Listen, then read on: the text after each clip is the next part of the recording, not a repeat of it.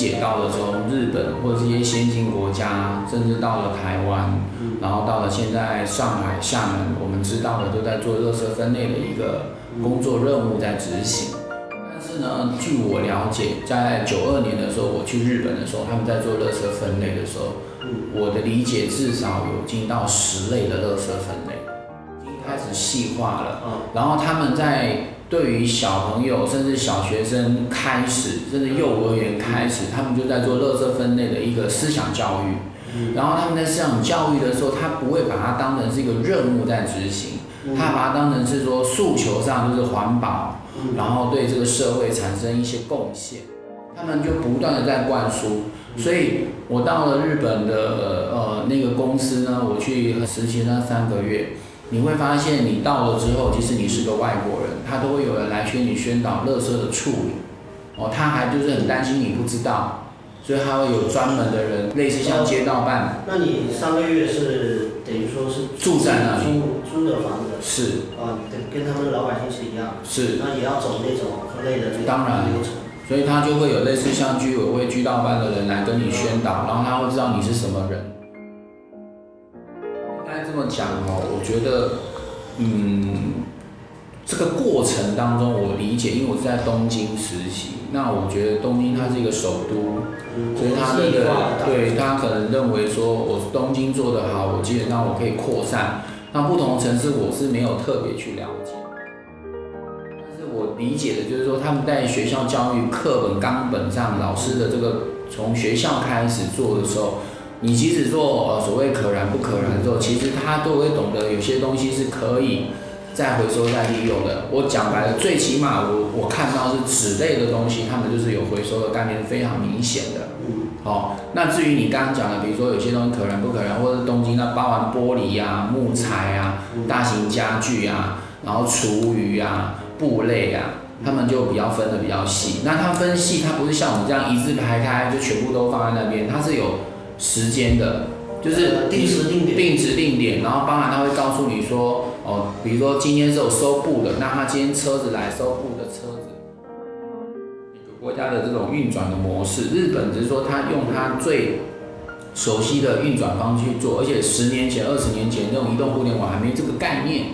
对不对？那或许我觉得中国在这个时代上，我们讲工业四点零、移动互联网提升的概念来讲，我们就可以用。手机定制，然后你刚刚讲的产业链，然后预约，甚至我没空，我放在我家门口，有人帮我收走，然后负责去帮我丢，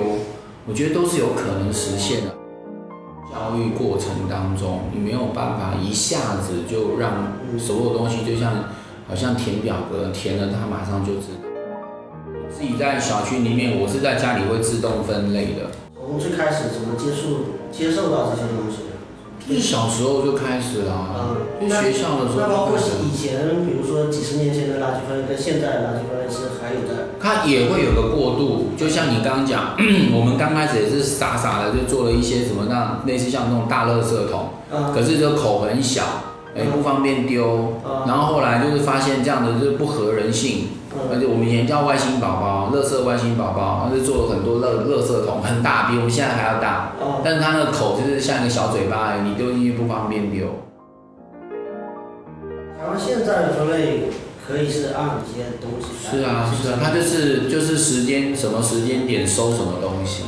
嗯。比如说还是有垃圾车那个。对啊，垃圾车是要收。然后前面是可回收，后面是不可回收。没有它。看城市不同，但是大方向是这样子，就是可回收不可回收，可回收的它就是比如说纸类、布类啊这些东西，它就收啊，因为它可以赚。然后大型家具，它就跟你跟他预约，你可以跟他预约，然后他来收。哦，他收了之后，他会看情况，比如说这东西可以再利用，他就会拿回去。然后他有一个很大的体育场，可能是废弃的，他就在那边专门做维护，然后定时。他就是把它类似像跳蚤市场一样办个跳蚤市场会，就把它拿出来卖。呃，台北市就是这样子。哦。然后他就是根据不同，像有时候我回去，我说，哎，今天不搭的话，今天不收这个，啊，你就没办法拿下去。然后还有塑胶袋这件事情，它，呃，对塑胶袋的回收，塑类产品它的回收，它是蛮积极的。哦，包含我们讲的乐色，对不对？他为了要让大家养成习惯，乐，它就要卖乐色袋。哦就是可以可以可以烧的垃圾袋，你装垃圾的东西装进去，这样子。其实垃圾垃圾真正的来由是因为你人类要追求很方便的日子啊。嗯，对你像以前我们小时候没有珍珠奶茶的时候，就是玻璃杯或塑料杯，喝完了就走了，也不会说真的要带着走。嗯，对不对？然后因为这个店开了，然后有塑料，塑是什么时候开始？从麦当劳开始，我印象中就是食品的包装，take out 的时候，嗯，要外带，包含包含包含什么？包含我们小时候，我一二年级的时候，我的牛奶是玻璃罐，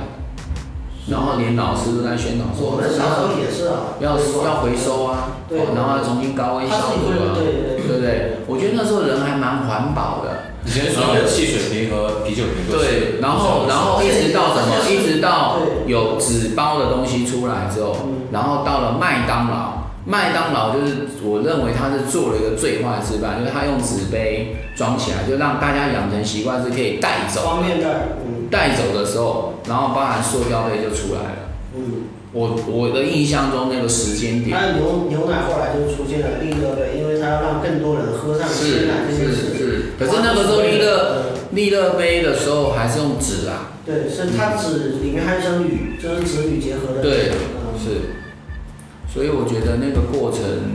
是跟人类的发展还是有一个关联性。嗯，然后我觉得保温杯这件事情普及率不是很高，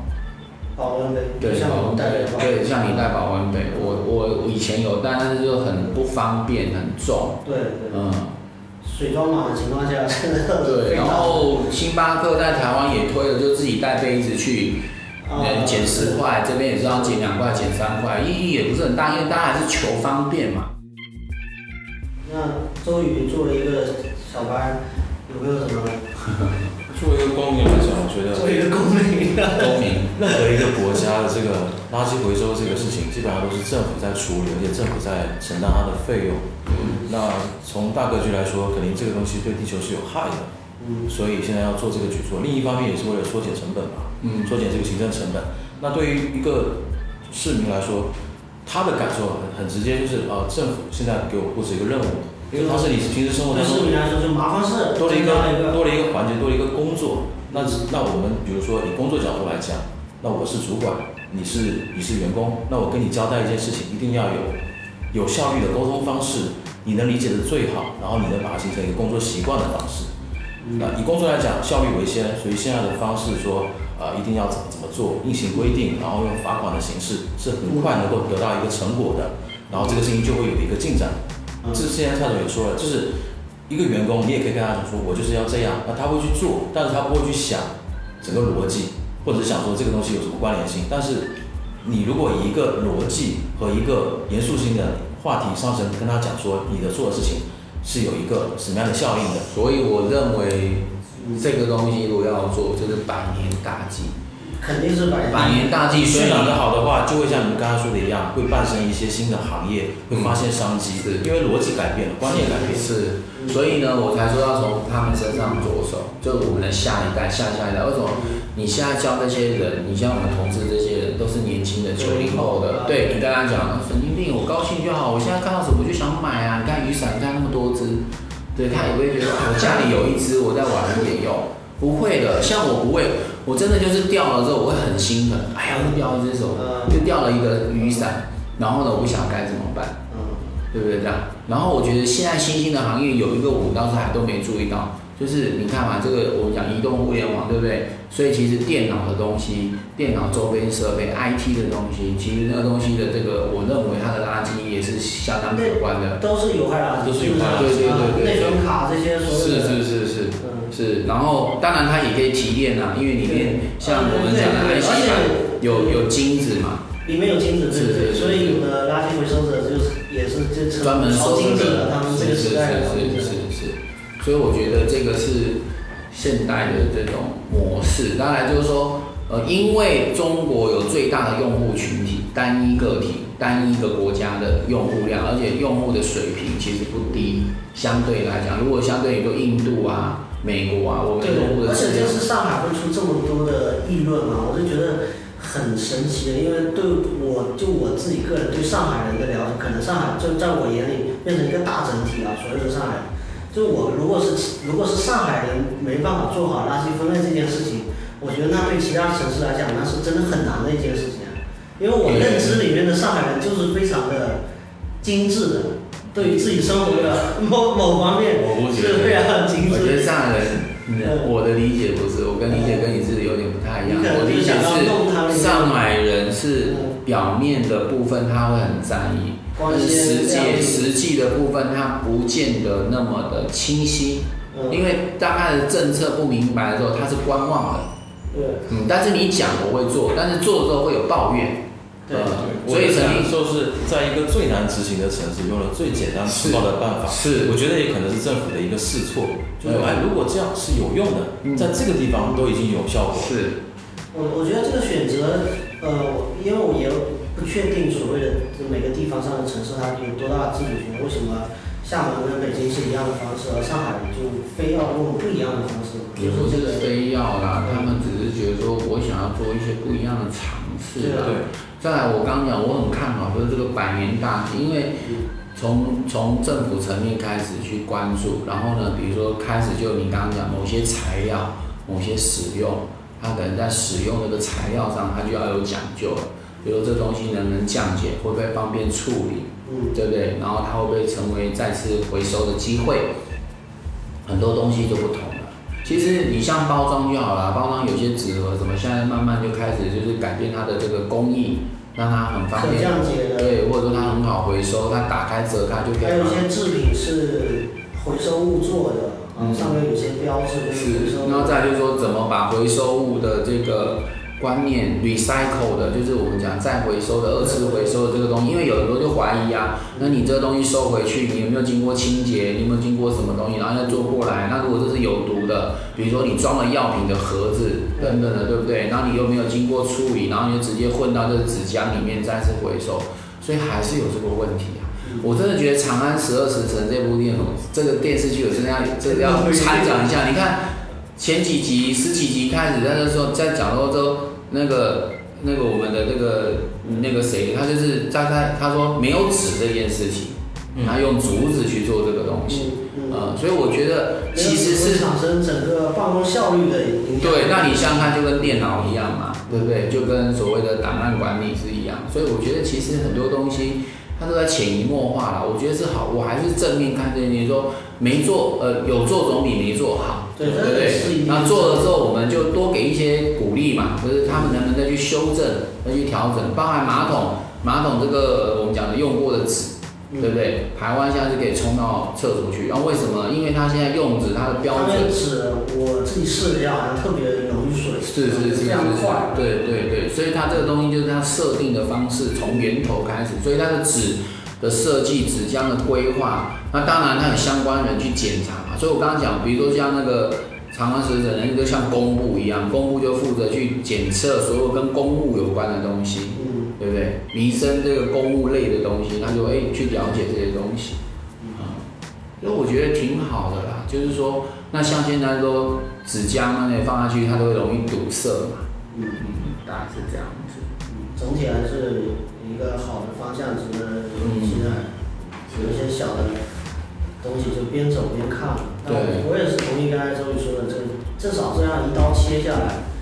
大家的脑袋都有一个概念。嗯，像我刚才说，就是从两千年就开始推，其实大家都，我们一般老百姓根本就无感知道，无感的，无感不是因为政策以前推广也没有那么积极啊，嗯，对没有那么积极所以就是有受到一些阻碍。我的感觉是以前只有精神，现在立项。是现在就是，而且以前是这样，以前是因为，你看我们连那个因为推嘛，居委会下去，街道办下去，然后呢，以前是这样，以前我们是不管怎样都丢到大垃圾桶，嗯，然后大垃圾桶之后，然后那个大楼的物业就有人专门来收嘛，嗯收了之后他可能利用白天自己在做出分类，然后再比如说能卖的他就拿到那个回收站去卖，不能卖的他就放到桶子里面，我们是我们周边会有每个小区周边都有那种清洁楼，是啊那，清洁楼会做那个垃圾的压缩，就是最大的一个出分类的，基本上那里面全混在一起，然后压成一个正方体，用一个重力的那个液压的那个装置，然后在清洁楼变成一个方块，上车以一个比较小的物流成本把它把它运其实我还是蛮喜欢厦门这种风格的，就是说它每个清洁楼以外，它有回收站，嗯。回收站其实大楼的，它只要物业的或者是他请人帮忙打理的，嗯。他就分好，分好之后他们也很清楚，就像你刚才讲，我的工资可能才两千块，嗯。但是我可能回收一个月赚下来可能五六千啊，嗯。那他就很乐意去收这个瓶瓶罐罐什么的，他真的就专心做这，他还真的挣到钱了。嗯我据我观察，我们家那小区下面那个回收站啊，可能房子都买好几套，因为他无本生意啊，他只要出人工就好啦，嗯。甚至他也不用担心人家要来收啊，那专门人来收啊，是不是？所以他就很乐意去做这件事情啊，你知道吗？买好几套可能是丢垃圾的时候不小心把自己家嗯好，这到另一个是双切这个东西除了政策导向，还还就是一个利益导向。嗯。那像去年没有强制执行的时候，那这个任务是归到我们每个小区它的那个保洁员，那他经常会跟我们小区的住户起争起争执嘛，嗯。因为我们可能会有一些观念比较先进的住户会去跟他说，你没有做这个工作，或者你做的更糟糕，嗯。我们已经分好类了，还把它分在在一起。嗯他也是说，那我的收入跟这个又不对等，我为什么要承担我爱的工作？嗯，对，就这个阶段的问题，我我其实一开始我也是很怀疑这件事情，怀疑垃圾回收我们的分类分完了之后，你是不是又大台湾很变态台湾那时候我们细分完了，台湾很变态，台湾是会去翻里面，然后如果你没有分类放进去，他会根据你的个人资料就给你开罚单。然后呃，就是我们也有一种传说会跟个人征信制度挂钩，就是对啊，你的 你的你的垃圾袋里面可能有你的外卖单啊，对有可能什么但我刚才的我刚才的那个那个，而且他是怀疑，嗯，就直接开过来啊，连让你申诉都没有。就跟嗯开车开罚单一样，对，就直接开给你，你你也没有什么好申诉的。但是这个东西还是有争议啊，为什么？比如说我可能拿了东西，但是我拿到你家去丢，那罚到你了，是不是这样？哦，上海已经出现了拿着垃圾去隔壁小区丢的问题了。对，当然肯定是这个过程中也会出现很多这样的奇奇怪怪的事情啊。那我刚才说的那个怀疑是，呃，我我们是我们居民都按这种垃圾分类来执行的。执行完了之后，据我前期的观察，去年的观察啊，就是一个大的垃圾箱，它最后是四桶和一桶放车里面就走了。所以我刚才会说，其实就是某一个程度上，如果说照我刚的台湾的那种建议来走的话，会相对好一点，嗯因为你的这些资源啊嗯也不会重叠。嗯，那你今天就是收这个，你今天全部都收布，就是收那车是得分类的。对，连车都得分类，对这样的话会比较达到效率，而且你说。嗯呃，应该这么讲，这个其实也可以统计出来啊，就是说大概一般来讲，我们的垃圾里面，如果你经过分类，其实说白了，就是大概那几类可能是每天会产生，但有一些可能厨余类一个礼拜的是每天都得收，是啊，那其他的大类那些可回收或者是那那个是你放放一个礼拜，对，或两个礼拜、一个月，对不对？你不可能一直在生产纸纸嘛，嗯对不对？那你玻璃罐，你说你每天都会喝，是不是这样子？所以你只要放一个礼拜，其实我觉得某个程度上是没有问题的。对，就是这两天也在准备要买一个分类的垃圾桶嘛，就在吐槽这个容量的问题。嗯，啊，有些垃圾是久久不清的，但是它要占一样的体积，对对对，所以所以在设计上也要去考虑这个还西。还有产业链会来做一些新的适应新的垃圾分类制度的垃圾桶。行，我们聊差不多了，差不多吗？有没有都聊到？嗯，聊到聊到，没想没想到也聊到了。你 这是应该是短线目标。对，